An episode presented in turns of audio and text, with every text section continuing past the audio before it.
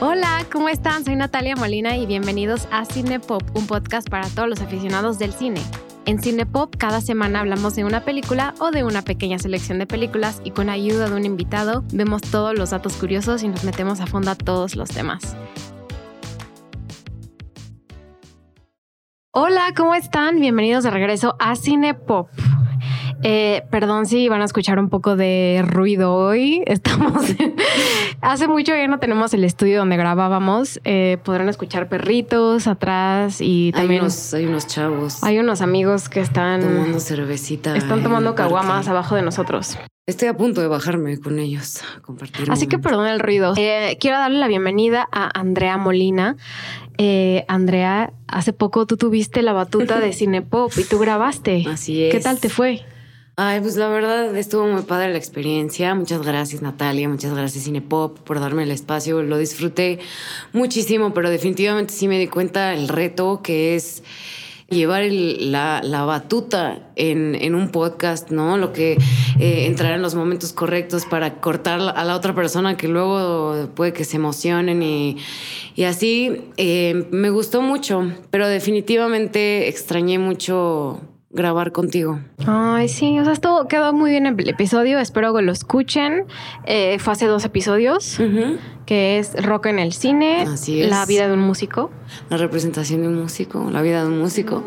Sí, escúchenlo, está padre. La verdad es un giro un poco distinto a lo que Natalia hace normalmente, pero creo que a los amantes de la música, los melómanos, este, les va a gustar. Entonces, escúchenlo si no lo han escuchado. Pues hoy estamos de regreso eh, con Harry Potter. Notamos que Harry Potter le ha ido bien. Los últimos meses en Cinepop llevamos tres episodios, así que ya pueden escucharlos, que es las primeras tres películas, Harry Potter y la Piedra Filosofal, Harry Potter y La Cámara, de los Secretos, y Harry, Potter y el Prisionero de Azkaban. Muy bien. Así que adelante vayan y escuchen esos episodios. Están muy buenos y ya pasó un rato desde que grabamos el último de Harry Potter y El prisionero de Azkaban. Sí, y la verdad yo estoy muy emocionada. Voy a ya anunciar que obviamente nos toca hablar de Harry Potter y el cáliz del fuego. La número cuatro, el libro más largo. Y la película más corta, creo. Ah, eso no sabía, mira. Definitivamente se estaba pensando eh, en dos, en ¿no? dos partes. Sí, o sea, eso, eso. antes de que viniera Harry Potter y, eh, y, la, y la parte 7, bueno, parte 7, parte 1 y parte 2, eh, se, había pensado que el Cáliz del Fuego se dividiera en dos. Al final no se hizo porque en ese momento no había películas que se dividieran en dos. O sea, eso no existía. Esto fue 2005. Mm, Titanic en VHS, pero. pero este, sí, eh, como dices. A mí se me hace, muy- bueno, ahorita hablamos más a fondo, pero se me hace muy buena justo porque creo que alcanza a, a englobar bastante bien el libro 4, pero obviamente... Debatible, debatible. Yo no estoy 100% segura que sea la me mejor representación del libro ver 4. algunas cosas que, que sí faltaron. ¿no? O sea, ahorita nos metemos si quieres a detalle, pero sí ha de haber sido un trabajo súper difícil pues para el director, que me parece que es Mike Newell. Eh, él nunca había dirigido una de Harry. Entonces, Es la primera vez que un director británico dirige Harry Potter. Recordemos que las primeras dos películas las hizo Chris Columbus, que también hablamos ampliamente de su estilo de dirección y de su, de su importancia para el mundo de Harry Potter. Eh, luego Alfonso Cuarón, y esta es la primera película de Mike Newell. Ya a partir de la- las cinco, el resto es otro director, que ya hablaremos de él. Pero sí, es la primera película de Mike Newell. Em, ¿Tú te acuerdas la primera vez que viste Harry Potter y el Cáliz del Fuego? ¿Cuántos años tenías? Ay, yo creo que debe haber tenido. cu- ¿Cuándo salió la saga? ¿La, ¿Los libros o Los la libros en película? total. No, los libros, ah, ahorita te digo un dato curioso. O sea, yo sé en qué año pasó Harry Potter y el, el Cáliz del Fuego. O sea, no en qué año Ah, salió. Pero claro, la película. Ajá. ¿Qué año salió? ¿La película? Ajá. En, en el 2005. Pero recuerda que los libros los escribió J.K. Rowling desde los noventas. Sí. O sea, se tardó 10 años en salir. Mm, sí salieron, se tardaron como 10 años en salir. Pero hay un dato muy curioso. Mejor, mejor voy a esperar al dato curioso de en qué año realmente pasan los hechos de Harry Potter y el Cáliz del Fuego. ¿Cómo en qué año? O sea, ¿en qué año del tiempo, de la historia del tiempo? ¿Cómo podría saber? Me metí a investigar en qué año ganó Bulgaria la Copa del Mundo contra Irlanda. Ah. Así están esos datos. Qué loco. O sea, cronológicamente. Cronológicamente. Pues en la Copa Mundial, en la Copa Mundial de Quidditch, porque así empieza justo la película. Ajá. Ahorita, ahorita voy a decir el año más adelante. Eh, estamos en Mike Newell. Mike Newell no ha hecho como muchas películas. o sea, a mí, a mí me gusta mucho una película que él dirigió, pero ya salió en 2018 que se llama The Guernsey Literally and Potato Peel Pie Society. Ah, sí, súper conocida. Sí, yo la amé. sí, sí, es como, o sea, no es así como la más famosa, pero sale la actriz de Downton Abbey y luego de Cenicienta. Yo nunca la había escuchado. Es, vela, está en Netflix. Eh, sí, Mike Newell realmente no. Antes de Harry Potter, no era muy conocido. O sea, dirigió una película llamada Mona Lisa Smile con Julia Roberts, muy mala. Me encanta esa película. Ay, no. Se me hace chick flick, bueno, dominguero. No, se va a hacer una elección muy extraña. También dirigió la película de Danza con un enemigo. eh, es que no sé si está. Eh, bailar con un extraño. También la, está traducida así, pero. ¿Y, por qué lo escogieron a él, loco? ¿Cómo.? A él habrá pedido como, oigan, yo quiero dirigir. No, yo creo que llegó a él porque ya estaba seleccionado, estaba a punto de hacerlo Alfonso Cuarón, pero Alfonso Cuarón no tenía como, no estaba tan involucrado en los términos del guion y la adaptación. Entonces dijo, como no me interesa. los libros, ¿no? El Cuarón. No me acuerdo. Tengo que escuchar el episodio Harry Potter y El prisionero Sí, creo que no leí los libros. Lo grabamos, lo grabamos hace mucho. Eh, pero bueno, pues hablando de la ficha técnica, eh, pues sí, dirigida por eh, Mike Newell y el, el, guion fue adaptado por Stephen Cloves. Stephen Cloves o sea, adaptó básicamente todas las películas, menos eh, La Orden del Fénix, que es la que sigue. Pero adaptó eh, pues las primeras tres y la cuatro. Entonces él es como también muy importante. La Orden del Fénix es la cinco, ¿verdad? La verdad es mi menos favorita, pero ya llegaremos a ese episodio, amigos. Creo que lo dije la vez pasada, bueno, en El prisionero de Azkaban, pero yo cuando era más joven, más además adolescente, me gustaba más El prisionero de Azkaban, no sé por qué. Y no, pues está buenísima. Bueno, sí, exacto, está buenísima. Y Cuarón, y como que me gustaba mucho cómo lo había plasmado y cómo está esta onda dark que te decía en el capítulo pasado que incorpora al mundo de Harry Potter y que puso un, estandarte, ¿no? De cómo iba a ser los, la oscuridad en Harry Potter.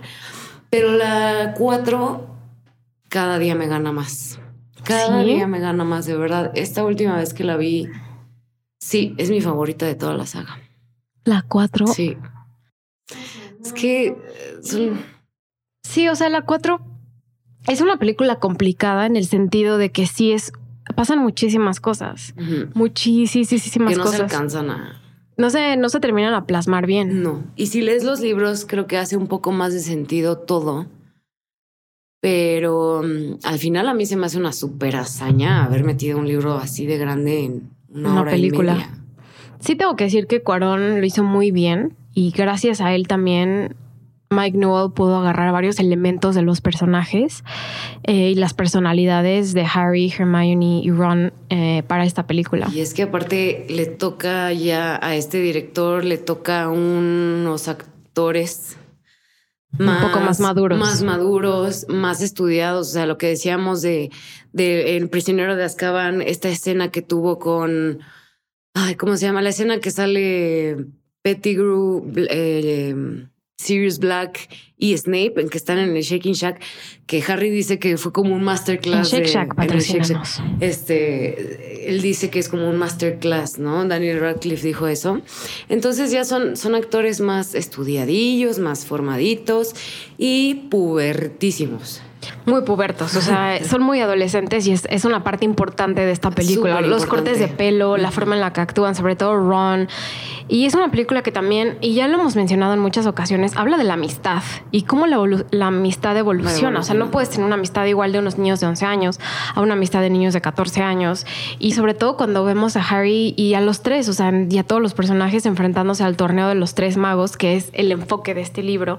Aunque la, el libro, bueno, el libro película se llama El Cáliz del Fuego. El Cáliz del Fuego es el que revela el nombre de los ganadores de este torneo de los tres magos donde Harry sale, sale su nombre. Este, sí. A mí, lo, bueno, lo primero, vi esta película, por cierto, con mis papás. Y de verdad, o sea, ellos no las habían visto, yo creo, hace 10 años, fácil. No más. O más.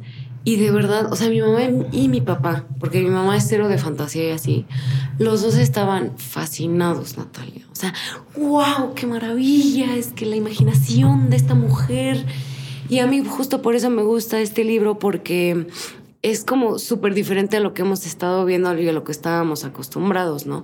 Van a la escuela, pasa el verano, bla, bla, bla. Y aquí ya, este, de entrada los vemos y ya están súper cambiados y me gusta porque empieza a haber tensión sexual en el aire. Sí, y empieza a ver hormonas, quién le gusta quién, más que en la 3, o sea, en la 3 hay elementos muy básicos sobre esto, pero aquí lo vemos más, sobre todo también la relación de Harry con Cho Chang. Eh, y de Ron y Hermione. es la ah, primera vez que Pero Hermione también y Victor Crumb, Cedric Diggory y Cho Chang, o sabemos varios. Las Pravati con Ron y Harry, porque a una de ellas le gustaba Harry, ¿no? En el libro sí, pero en la película no lo muestran mucho. Em, me gustaría hablar de lo popular que fueron estas películas en el año 2005 cuando salieron. Eh, yo no recordaba que, sí, obviamente Harry Potter fue súper popular, pero Harry Potter a nivel global y el, Harry Potter y el Cáliz del Fuego fue la película más taquillera a nivel mundial este año. Ah, no sabía que había. Por encima, a nivel, al o sea, como domestic que usan los gringos para detonar como denominar sus taquillas internacionales. Si a, Star Wars el, eh, La venganza del Sith le fue mejor, pero a nivel global, Harry Potter, el cáliz del fuego, recaudó casi un billón de dólares en ese momento. O sea, es la mejor película de Harry Potter, o sea, la que mejor le ha ido. No sé ese dato, de hecho, tendría que volverla a ver, pero sí fue una película muy, muy taquillera. O sea, podemos ver Harry Potter y el Cáliz de Fuego a, número uno, Star Wars a número dos, las Crónicas de Narnia, que bueno, es un punto fueron muy populares. Que en ese año salió El León, la Bruja y, el Ropero. La primera. Ajá, la primera, eh, La Guerra de los Mundos, que a mí se me hace muy buena, la de Tom Cruise. Es muy buena película. Se me hace muy buena. King Kong, luego Madagascar eh, Mr. and Mrs. Smith, la de... Ah, pues fue un gran año para el cine. Charlie, la fábrica de chocolate, que ahora hay que ver cómo va a ser la adaptación con Timothy Chalamet. Y, número nueve, lo cual es muy curioso de a nivel de taquilla, a nivel, a nivel internacional, la número nueve fue Batman Begins de Chris Nolan. ¿What? Sí. Yo pensé que a esa le había ido súper Yo también no, al que, a las que le fue súper bien fue a las. O sea, fue cuando Christopher Nolan se empieza a, a, realizar como un cinematógrafo o un director muy famoso. Y luego ya The Dark Knight le va súper bien. Y a The Dark Knight Rises también. Pero Batman Begins, o sea, le fue bien, digamos. Precedente. Es precedente, pero sí, en 2005 estaba saliendo Batman Begins. ¡Wow! ¡Bravo, Harry! Muy bien, Harry Potter. Porque sí, como, como dices, las crónicas de Narnia, pues me acuerdo que a nosotros ya no nos tocó, no me acuerdo. Yo, yo la verdad no los leí, creo que tú sí. Sí, sí, sí. Este, pero también tuvieron su. Sí, tuvieron su auge. Llegaron como a la 3 o la 4 y después eso ya no se hizo nada, como que ya no, no fue una saga popular así. si ahorita piensas en franquicias, que a ver, es buena, es buena pregunta que, que te voy a hacer. ¿Tú cuál dirías que es la franquicia número uno ahorita? Para ti, no para el resto del mundo, que yo ya sé cuál es, pero para ti, ¿cuál es? Ay, está difícil. Estoy entre Star Wars. Juego de Tronos sería una franquicia. Sí, claro. O sea, yo no soy fan, pero siento que es algo que pegó demasiado para ser normal. Y bueno, por supuesto, Harry. Ok. O sea, yo lo pondría diferente. Lo pondría obviamente Marvel número uno. Ah, se me No para mí, pero, pero es, un, es un número que está, está bajando. o sea, pero ahí va, lleva como 15 años, ¿no? Sí, pero yo no sé si en los próximos cinco años Marvel va a ser igual de... o sea, porque tú, o sea, ponte a pensar, tú que estás en tu casa, nos estás escuchando audífonos en tu casa, ¿cuál es la película que más esperas en este año? No es una franquicia. O sea, tú Ah, no no. piensas en, tú no piensas en Yo Marvel. "Ay, no Yo estoy pensando sabía". en Barbie. Yo, ajá, Barbie. O en Oppenheimer, que- Um, ahorita está espera, esperada Misión Imposible, ¿no? La. Misión Imposible. Yo soy cero fan, pero um, Pero de Marvel realmente, o sea, también acaba de salir Flash. es que va a ser lo mismo que Harry, justo. Eh, ahorita, ¿cuánto tiempo después de las películas van a sacar la serie y van a hacer como un reboot y van a volver Sí, a ya que ya, está pensando que se va a hacer la, la serie de televisión. de, de Harry. Harry. Sí, en HBO Max. Pero siento que eso va a pasar ahora con Marvel, como que le van a dar chance a que descanse tantito el tema y otra vez, boom, van a sacar todo de cero. Pues puede ser, ahorita siguen sacando películas, pero para nada es lo más relevante. Pues quizás es, malas, quizás ¿no? es lo más relevante, pero si yo pienso en las películas que van a salir en el verano, sí, salió Guardianes de la Galaxia, y salió Ant-Man and the Wasp, pero siento que Marvel sí va a estar cayendo y tienes razón que Harry Potter puede que en unos años Se vuelva a sea hacer. bastante relevante. Sí. O sea, yo creo que Harry Potter es definitivamente las franquicias más queridas, más allá de los problemas que ha tenido J.K. Rowling, la, la escritora, eh, trasciende la historia, trascienden las películas. Y Harry Potter y el Cáliz del Fuego es un caso interesante porque para muchos no es una película tan exitosa. Sí, igual y para ti sí, pero para muchos, o sea, yo sé que es como la película más difícil. Es que había mucha expectativa, ¿no? Siento, o sea, desde, desde todo. Eh, y justo empezamos con la primera secuencia de la película, que es el torneo, el Quidditch, este World Cup. Ah, sí. La Copa Mundial de Quidditch. Ya, o sea, todo lo que pasa solamente en ese fragmento del libro, yo me acuerdo que era larguísimo, larguísimo, y, y creo que iban a varios partidos y pasaban varias cosas. Entonces, a mí me encanta que empiece con esta, con esta secuencia de la película porque le da muchísimo punch y como que se sale de lo que estábamos acostumbrados, ¿no? Y vemos eh, este estadio súper exitosamente construido, en mi opinión. Qué bruto, qué bien No, hecho. y lo grabaron en estadio de verdad en Inglaterra. Es lo que te iba a decir ahorita más adelante, pero si quieren, el diseño de producción Eh, sí, eso también quería mencionar de esta no, película. o sea, hay unas cosas que yo dije, no manches que hicieron eso a mano, como el, como el, el estadio, entre otros que ahorita, ahorita hablo, pero este, esa escena es increíble y cuando salen los Irish y cuando sale Crumb, Crumb, o sea, te pone la piel chinita.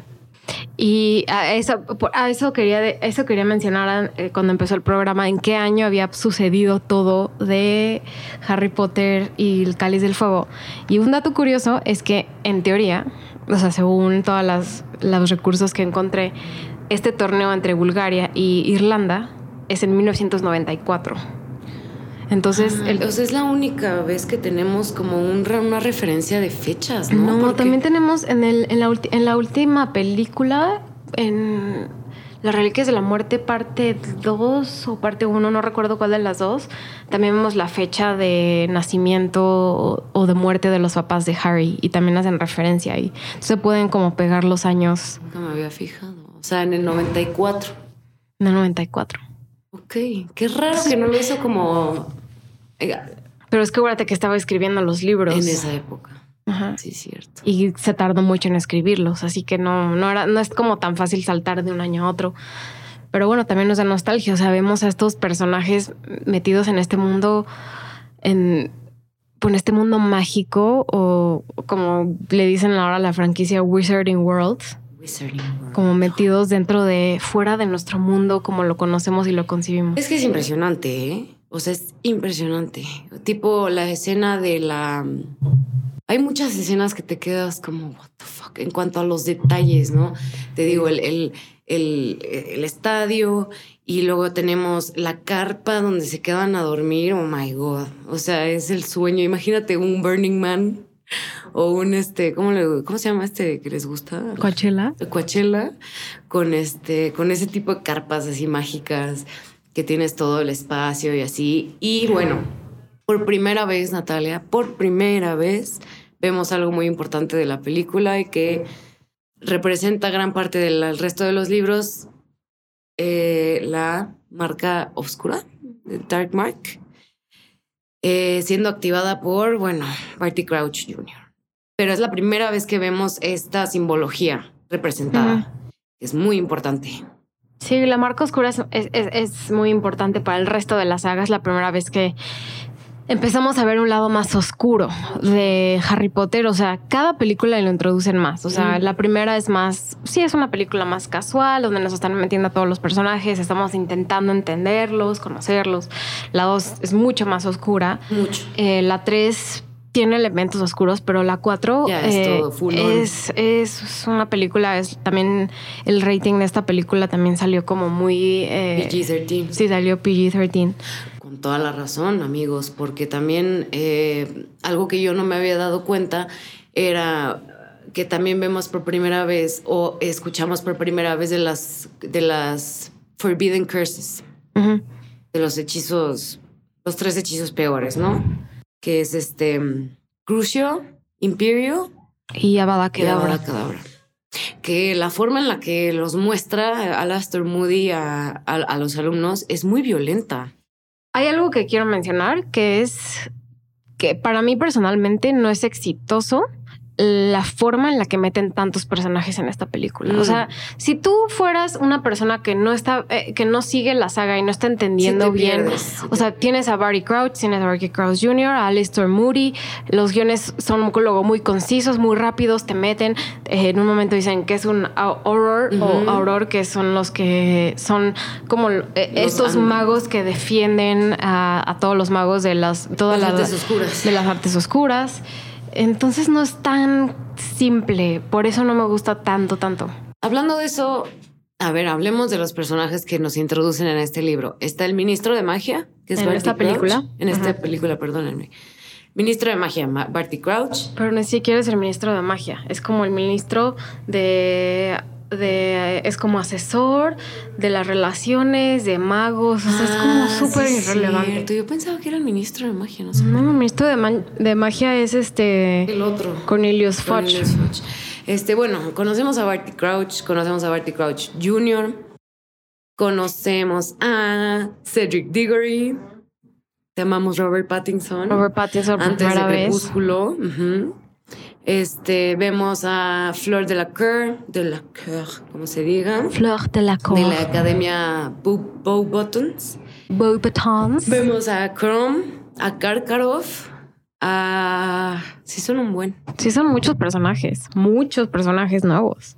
A Rita Skeeter. Vamos a Rita Skeeter. Por primera vez. Me gustó, me gustó. Cuando, cuando salió Rita Skeeter me emocioné. Fue como... Amada y Moody. Amada y Moody. Alastair Moody. Sí, es cierto. Son un buen. Son muchos personajes. Y en la 3 también vemos, o sea, nos, también nos meten a Sirius y nos meten a, a Patfoot. No, Patfoot es Sirius. A um, Wormtail. Y también en, este, en esta película, en El Cáliz del Fuego, eh, nos, nos, introducen por primera vez también a la forma física de Lord Voldemort. Eso. Interpretada por Rafe Fiennes. Es que por eso te digo que es una película. Para empezar, ese final, ¿no? Em, Spoiler alert. Spoiler alert. Se muere Cedric Diggory. Oye, sí, que además no sé en dónde estaba viendo. Alguien estaba hablando en un podcast o algo así. Escuché que alguien estaba hablando de la actuación de este. ¿Cómo se llama el actor que hace el papá de Cedric Diggory? Ah, de Amos Diggory. que alguien decía como la actuación de este hombre así súper seria, como ¡My Ah. Y que luego no sé quién arruina como la escena como con su mala actuación así, Harry de eh, no. Este, por eso es una escena muy poderosa. Es que por eso, o sea, ya había salido Cedric, en los libros anteriores había salido Cedric. Pero muy irrelevante. Pero muy irrelevante. Y aquí es lo, lo introduce por, por, primera vez. En los libros sale mucho más. Y en esta película sí tengo problema con que sale poquito porque es un gran personaje y es importante dentro del libro. Y aquí sale, ah, de repente tenemos que crear a Cedric y, sale al principio, va a la Copa del Mundo con todos y de repente nos tienen que importar mucho, pero cuando sobre todo todos los de Hufflepuff, que es la casa en la que está Cedric, están en contra de Harry y de repente te debe importar mucho Cedric, todos están en contra de él, se vuelve como amigo pero es muy rápido. O sea, esta historia se tenía que desarrollar por más tiempo, en mi opinión. Sí, estoy de acuerdo, porque también al final dices, ah, ya tan, tan amigos eran Cedric y, Harry como para que Harry se pusiera tan mal. Pues obvio sí, ¿no? Porque se estuvieron ayudando durante toda la el Try Wizard Tournament. Yo te quería decir algo de la primera prueba. Si quieres, hablemos de las tres pruebas. Dinos cuáles son las tres pruebas. ¿Y cuál es la favorita? Ajá. Las tres pruebas son, la primera es un dragón, que se tienen que enfrentar contra un dragón y agarrar el huevo de oro. La segunda, pues es en el Black Lake con las sirenas, en la que tienen que rescatar a sus queridos. Y la tercera es el eh, laberinto. Entonces, en la primera, todo me encantó de la primera. O sea, creo que la primera fue la que le echaron más amor en cuanto a producción. Qué bruto. Eh, estaba leyendo y no sabía para empezar, las miniaturas, desde que eligen las miniaturas de los dragones, me impresionó. Esta película se filmó en 2005, la veo ayer y es como si la hubieran hecho hoy. O sea, el, la calidad del CGI en ese caso está impresionante. Pero hay una parte en la que está fuera ya Harry con la cuerno, con su dragón. Eh, yo no sabía, pero hicieron una maqueta a escala real del dragón. O sea, no lo hicieron completo, pero hicieron como fácil la mitad. Incluso echaba fuego y todo. Entonces. Y usaron, no sé si esto es verdad o no, tú corrígeme, usaron parte del basilisco de la película número dos para hacer el dragón. O sea, aparte de chingones, reciclan. O sea, súper, súper padre.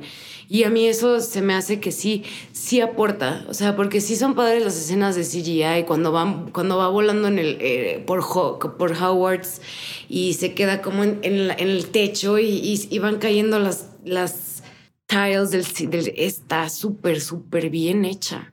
Súper bien hecha. Y me encantó eso, que también tuviera esta parte de hecho a mano que me fascina de, de Harry Potter. Porque mm, este también, por ejemplo, el escenario del Yule Ball también fue completamente hecho a mano, con telas, la iluminación. En el Black Lake todo lo hicieron abajo del agua, o sea... Sí, la segunda prueba fue impresionante, impresionante. como todos los actores se entrenaron muchísimo. Creo que Daniel Radcliffe, nuestro actor de Harry Potter, estuvo como 40 horas en 42 un tanque. horas para filmar. Sí, y la verdad, estuve investigando tipo La Sirenita, porque he visto como pedazos de cuando la graban, y creo que nada lo hicieron bajo el agua o pocas cosas, todo era como con cierto efecto, este, con un efecto CGI. Y aquí todo lo grabaron abajo del agua. Wow. Todas las, todas. Sí, Es, es, una, es una película con una producción excelente. O sea, sí tengo que, sí tengo que admitir que todos tendrá sus problemas con esa película, pero lo de los dragones, lo que dices del lago, la, la prueba final, que estamos en el laberinto, también hicieron una un set increíble para esta grabación. O sea, es, yo creo que es, mm, sí me atrevo a decir esto, creo que es la película de Harry Potter con mejor diseño de producción. Sí, está cañón. Del, del Maze, del laberinto, te iba a decir que hicieron como sí hicieron uno a gran escala y era como de paneles este, metálicos, así llenos de tal, y todo eh, electrónicamente se iba moviendo para que se hiciera más grande. No, o sea, sí fue una super película. Sí, sí y, creo que lo grabaron durante nueve, diez meses. O sea, sí fue una película. se tardaron muchísimo en hacer. Eh, otra cosa que no me gustó, así estoy hablando de las cosas que no me gustó. Y yo feliz con la, yo, mi película favorita, pero está bien, así. No, no me gustó la interpretación de Michael Gambon, el actor de Dumbledore. Eh, no me gustó la forma de la actuación, definitivamente, y la forma en la que se manejó a Dumbledore. Siento que en esta película está como muy enojado, está muy... Como muy frío, ¿no? Muy distante, muy frío y no entiendo sus decisiones. No entiendo la decisión de, ay, ah, salió, la, salió el nombre de Harry en, la, en, la, en el cáliz del fuego y ya lo voy a dejar. O sea, como que no cuestionan eso. Es como, ¿por qué es el nombre de Harry? Y algo muy importante es que obviamente solo pueden salir... salir em, alumnos que tienen más como 10, entre creo que 17 años, que es la edad que tenía Cedric, o sea, alumnos de último grado, como fue Victor Crumb, que está en Domstrang, eh, y Flor de la Corte. Flor de la Corte de Bob Buttons y Diggory, y también sale un cuarto jugador que es Harry. Y entonces tenemos en lugar de tres de los tres magos, es los cuatro magos. Yo creo que tengo una explicación para lo de Dumbledore. A ver. Yo creo que él en el fondo sabía que había, o sea, obviamente sabía que era una trampa de algo, de alguien y él solo quería ver el resultado. Yo siento que desde el principio, y muchos lo dicen, Dumbledore vio a Harry como un cerdo al matadero. Entonces siento que no hizo nada porque no le importaba tanto proteger a Harry, sino llegar a la verdad de quién estaba haciendo eso y por qué. Porque siento que en esa época, pues, Dumbledore ya sabía que, Voldemort estaba pues, a punto de o en, proceso de, y creo que en esa época es cuando se empieza a enterar de los Horcruxes, porque ya es en la quinta que ya te trae el anillo, me parece. No, en la, sexta.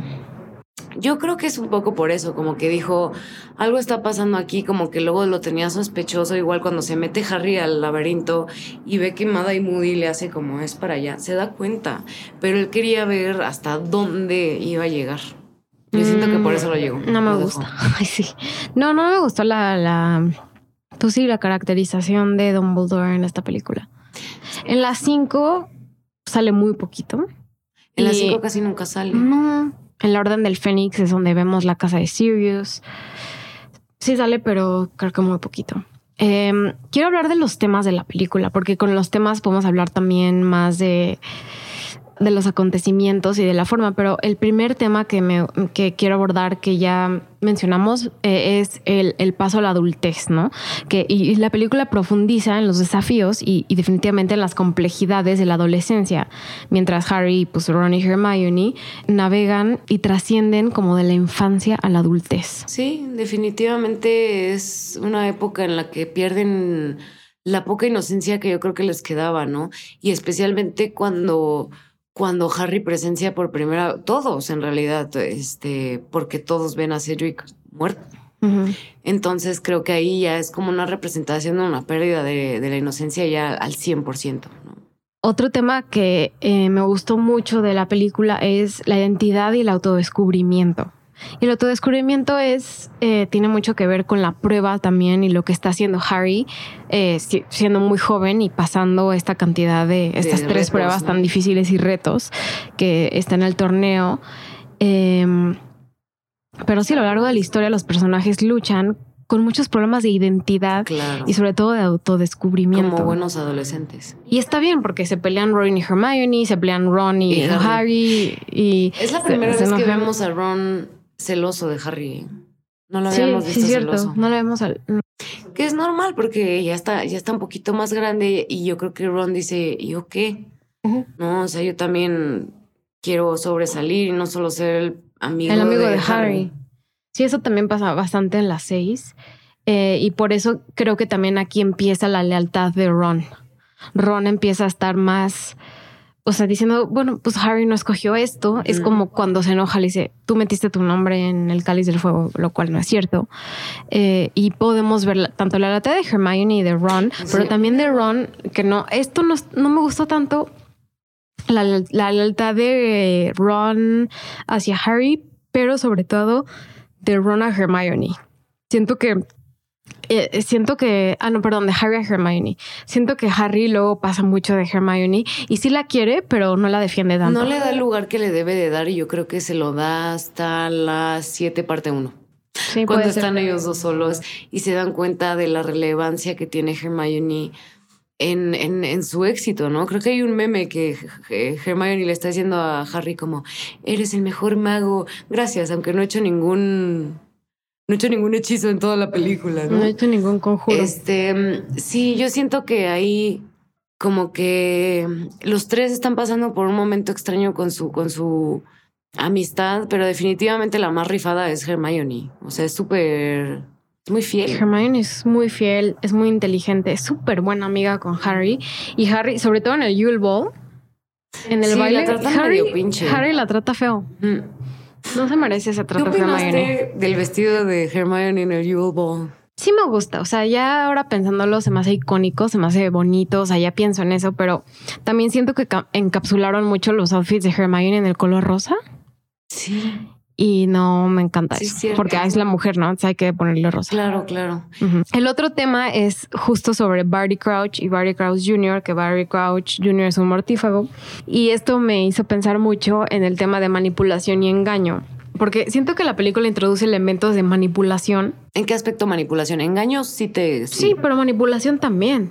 O sea, de, de, cómo manipulan a Harry para. Ay, pobrecito, sí. O sea, no, porque al final nos revelan que Barry Crouch Jr. es Alastor Moody.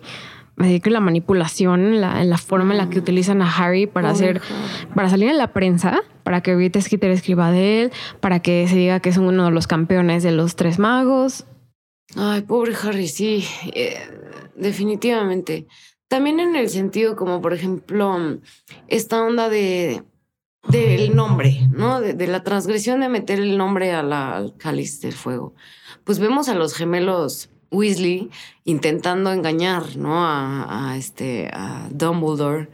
No, no le sale.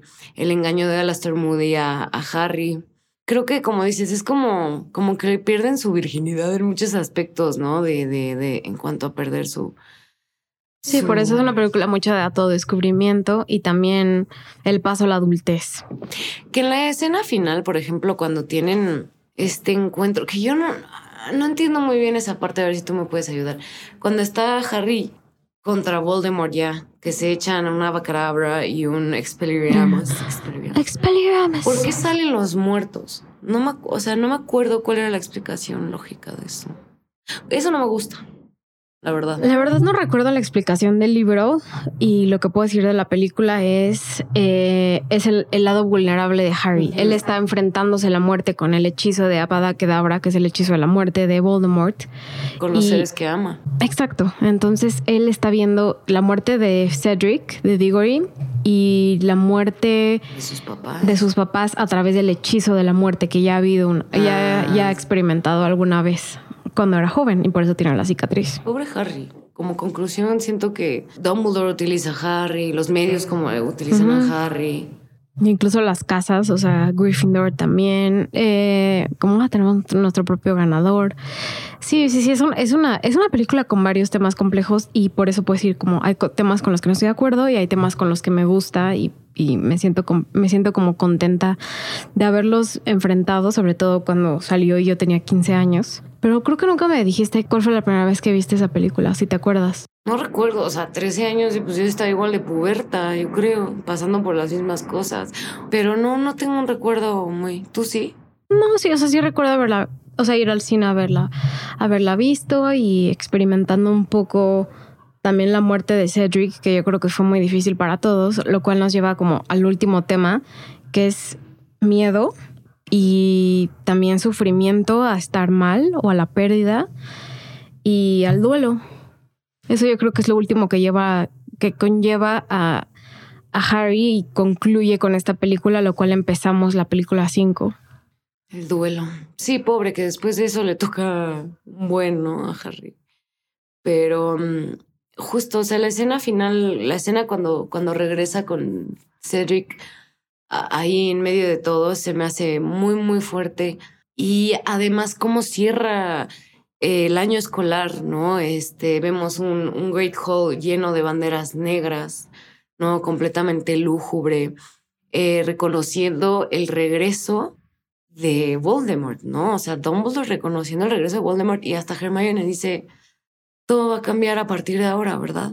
Y Harry le dice, sí. Everything's gonna change now, isn't it? Sí, definitivamente es una película.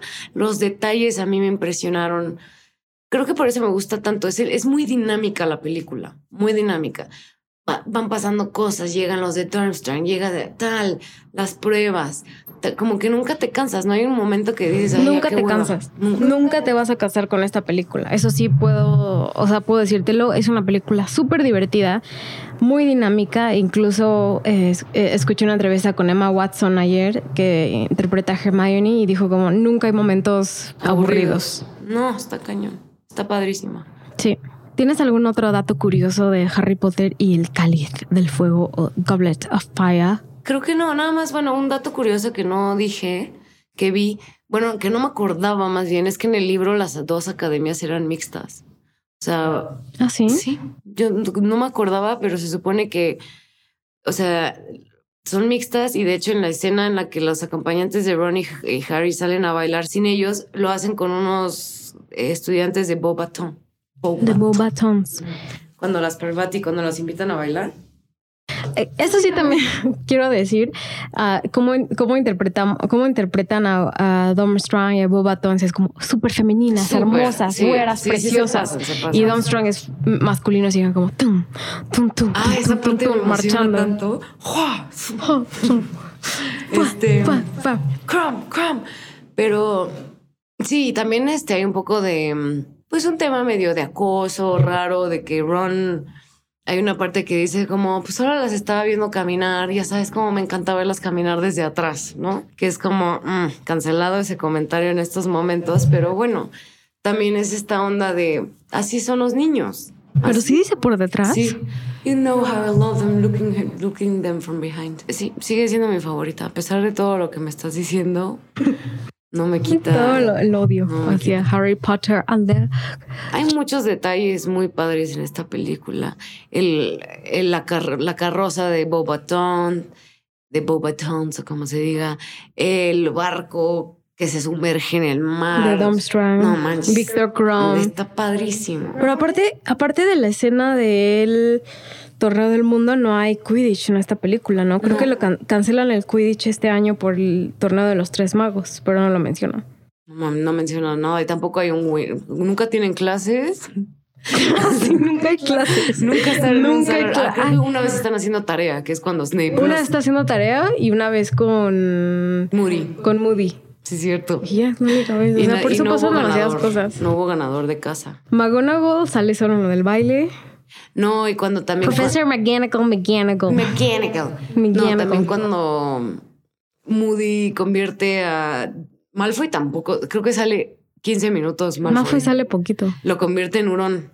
Entonces, así no sale nadie. ¿Qué pasa? por eso sale Barry Crouch, Barry Crouch Jr., Moody, hay puros, o sea, Y, ah, bueno, y algo que me encantó del Yule Ball es la, la banda que ponen, se me hizo un gran detalle, o sea, un detalle súper bonito. La banda que ponen, no sé qué banda es, pero ha de ser alguien famoso, no lo estoy seguro, alguna banda. Y que salgan de Radiohead. Espera, y cantan como Save the Troll, no sé qué, con los Giants, el Hippogriff. O sea, como que hacen una canción de rock adaptada al mundo de Harry, que eso obviamente no está en el libro. Y se me hizo un gran detalle. Gran detalle. Está padre. O sea, eh, eh, como ya mencionamos, el diseño de producción, los vestuarios, vale muchísimo la pena. O sea, mucho la pena porque es una película con muchos detalles. Quizás no es la mejor película en la estructura narrativa, en mi opinión, y en el desarrollo de los personajes. Pues pero hicieron un gran trabajo. Hicieron un gran trabajo. Ay, sí, amamos Harry Potter y el Cáliz del Fuego. No sabes cómo disfruté Cualquier, todas las películas yo las amo. Mi más favorita. No, la mía, Cáliz del Fuego me gusta, pero creo que me gusta más Orden del Fénix. Pero sí estuvo padre verla con ojo clínico, crítico, una tarea divertida, como dice Paco de Pablo. Como dice Paco, una tarea feliz. Una tarea feliz. Saludos a Paco. no voy a escuchar esto, pero que nos diga que Paco, te amamos, Paco. este, pues Escuchen el último episodio, Juego de Gemelas, y ahí van a escuchar al Paquillo. Em, estuvo muy entretenido conciso al grano, como esta película, todo al grano, todos los personajes al grano. Eh, descubrimos que Barty Crouch Jr. Eh, estaba tomándose Polyjuice Potion para impersonar. Ah, que ahí también les falta como detallar. Por un eso poco no, no explica nada bien. Te digo, o sea, por eso esta película. Y luego Karkaroff enseñándole la Dark Mark a Snape y no te explican bien que Karkaroff, luego ya te dicen en el pensive que Karkaroff... Snape también sale muy poquito. Sí. Sí, bueno, tiene razón. Pero en cuanto a diseño de producción es la mejor. Diseño de producción, eh, sale Cedric Diggory, sale Ray Fiennes como Voldemort. Lo hizo genial, genial, genial, genial.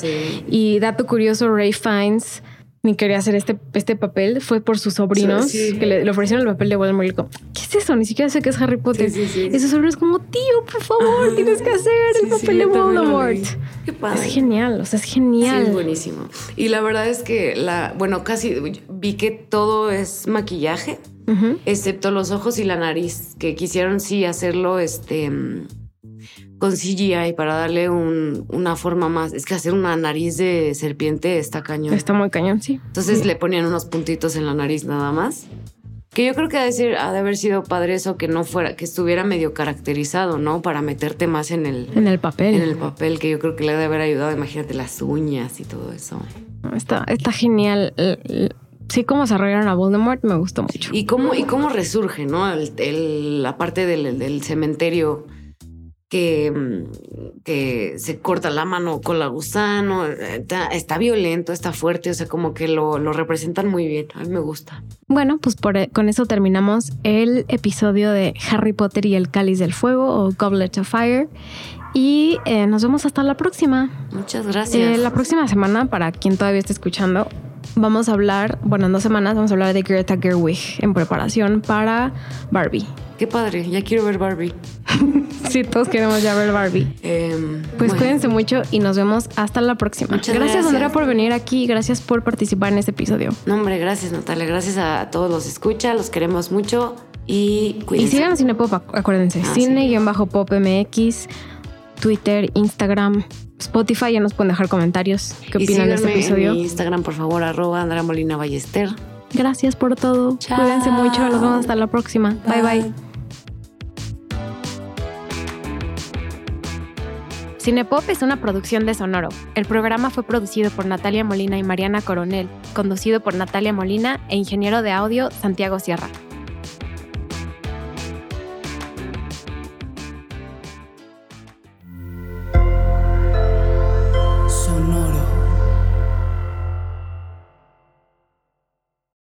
Without the ones like you, who work tirelessly to keep things running, everything would suddenly stop.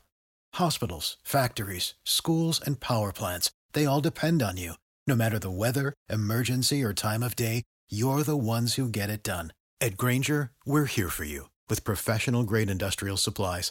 Count on real time product availability and fast delivery. Call clickgranger.com or just stop by. Granger for the ones who get it done.